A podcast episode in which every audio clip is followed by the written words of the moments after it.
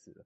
他他他最后讲一句话很很有意思，他说：“我就是活生生的记忆。”那这又是跟失眠又有什么关系？吼，所以这里他好像有来来描述一个转变，就是他把一种某一种说话的方式给交出去了，就如同交把日记交给米莲娜了。那某那是似乎是某一种象征，因为这个日记吼，这种每日进行的活动，它。明明是有个时间性的哦，哪一天我写了什么，哪一天我写了什么，但是在卡夫卡的描述起来，却像是失去时间性一样。哦，例如他说，呃，我我要去写那个占我时间的哈尔特吗？可是我又觉得我已经早就写过跟他有关的一切了，因为我的脑袋已经有那些东西了，或者仿佛我已经不在人世了。那这句话又是什么意思？哦，那这这可可能我们就。没有一个标准答案，不过我们可以一起想一下，怎么他写日记变得很吃力，也好像他不在人世了。那这件事跟我我我想到的是是，呃，日记的里面的时间性已经似乎已经不见了，就是那种一个线性的方式在写事情、记录事情这件事情，好像卡夫卡已经弃掉，去抛弃这件事了。那那就很像在治疗室里面。那我们在那个当下，我在当下个案说的他过去以前的事情，这件事真的可以，真的就不再只是一个线性的，而是他开始有另外一种时间性跑出来，那就是他拿过去的时间来描述现在正在发生的事情。可是现在正在发生的事情，因为没有一个被理解到的经验，所以。他使用的是别的东西来，但是那个时间就就乱掉了。原本是一个发生在当下，但是没有被意识到，所以时间没有办法跑下去。可是他借用了以前的记忆、以前的时间来放在现在，如同他在跑。可是其实他在等待的是那个被看到了，才能够开始开始进行。所以这连到的是他最后一句话，说我就是活生生的记忆。这件事活生生的感觉，我想到的是他在做人在做某件事情，或在用说话的方式在做某件事情。这些里面除了那个明面上的意思之外，是在精神分析的看法里面是，那或许都含有一种被潜意的事物。那那个被潜意的没有办法记得或者是理解的事情呢，它其实不是忘记了，它也不是如同没发生过，而是它是发生了，但是用一种行动的方式去记得。所以，当人在无意识的、没有，就是很自由、零散的在说一些话的时候，那个话的连结的本身就如同是一个忘记的记忆。那所以，变说他好像这里卡夫卡在描述的一个事是，有一个东西他开始被意识到了。那只是这件事情呢，用一个说话方式的变，他不再用写用那样方式写日记这种变化。或者是失眠这样的变化来记得，那用这样的方式，他不再写日记了，不再睡得着了，用那样的方式在开始想起某些事情，但是在想起这些事情之前，他意识到了，哇，原来过去有一个我是没有活过的，是死掉的，而这个东西正在开始要活过来。好，先停在这边。哎呀，先很感动了啊，我想。他也在别的地方提过，就是说为你卡卡夫卡哈，就是写日记是为了让他可以睡觉哈。嗯，这个是一个，或者说也就这些有它的效用的哈。但是我怎样会来试着来解析一下哈，这个东西我这种效用可能会是什么？那另外他说对自己，我我就是活生生的记忆，是我想到他在他在在日记里面提到说，我对文学没兴趣。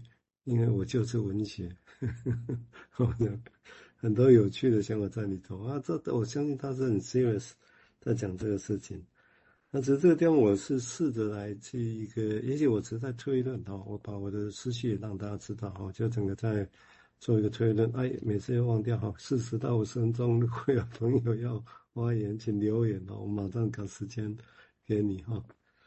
OK，我们这个讲的太忘情了。但是我等一下是要做个小小推论哦，应该还不是很成熟。也就是说，如果我们就刚遗弃下来，就我们假设写日记不太会是说完全真的没有对象了哦，就我是我是这样觉得。可能针对现过去、现在、未来的某一个对象，或者是更原始的什么东西是有可能。所以理论上还是有一个课题，一个课题的。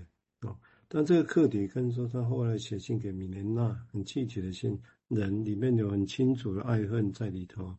那我是用这个比喻，刚刚我提到进一步推论是说，一个人呢，我们现在在讲说对，比如最所恨或所爱的一个父母亲，或者是某个人的时候。我们对他在说话，好像在控诉他。但是你从另外角度来讲，也许就有点像卡夫卡写了一封没有寄出的信，啊，给父亲的信一样。我，觉得这个地方好像也是在一个写信，要对他们在讲话。啊，只是现在好像在是在另外一个人面前，好像变成听起来会觉得像在抱怨。但是当我们用抱怨来解释这个现象的时候，我觉得就可惜掉了。啊，如果我们用抱怨。我说他只是在抱怨，或他觉得自己也是在抱怨，那这两个字我觉得很可惜，就毁掉了这个过程。这是我刚刚才想到，诶，我有时候会会毁掉的意思，就是说，如果我们觉得只是抱怨，那当然我们觉得就只是抱怨，那当然我们不能说完全没有这个词在这里头。但是难道这个词做这些动作只有这个抱怨这个动作这个动词的这个词吗？没有像我刚刚提到，其实是好像在写一封信给。那个人哦，他一直重复在写，今天写，明天写，后天写哦。那其实一理论上每天写会有不一样意义在这里头，看不看得出来是一件事情。那理论上会有不一样意义在这里头哦。那我会觉得，其实是用这样的角度来想，会有一个不太一样的想法可以出现的哈。我这是我的假设。那不然我们就只用抱怨，就好像其实把这些过程就当做好像是完全是负面的，但这会存在啊。会存在，怎么可能会没意义？就好像维尼口觉得一些飞行行为，它存在啊，你把它当成飞行行为也可以，关只有关起来。但他说这里面还有沟通的意义，对啊，我是用这个东西来延伸。那就像抱怨也连顶令捆都有沟通的 的意味在里头，抱怨怎么可能会没有沟通的东西啊？所以我们也没有用这样来看啊。我是从这这样我想到的一个想法。好，我们现在请建佑再谈谈他的想法，谢谢。是啊，所以好像有一个矛盾的本质啊，就是我我我看起来在抱怨，但是如果真的就把它当成当成抱怨，那抱怨底下的那个生命力就不见了哈。所以那就是就回到那个遗嘱这件事情，到底要不要被看，还是要被听懂了？那就继续哦。十月十五，刚刚是十月十五，这是十月十六哦，是一个星期天。他说呢。呃，必须一再重新开始所带来的不幸，一切都只是开端，甚至连开端都算不上，也缺少幻想，无法幻想事情并非如此。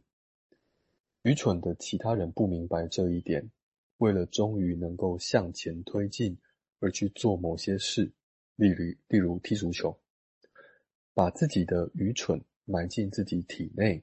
就像埋进一具棺材里，另一些人则愚蠢地以为看见了一具真正的棺木，也就是一具可以运送、开启、摧毁、替换的棺木。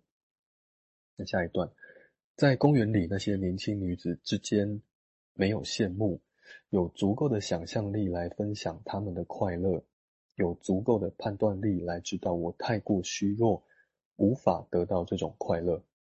有足够的傻气来认为我看穿了自己和他们的处境。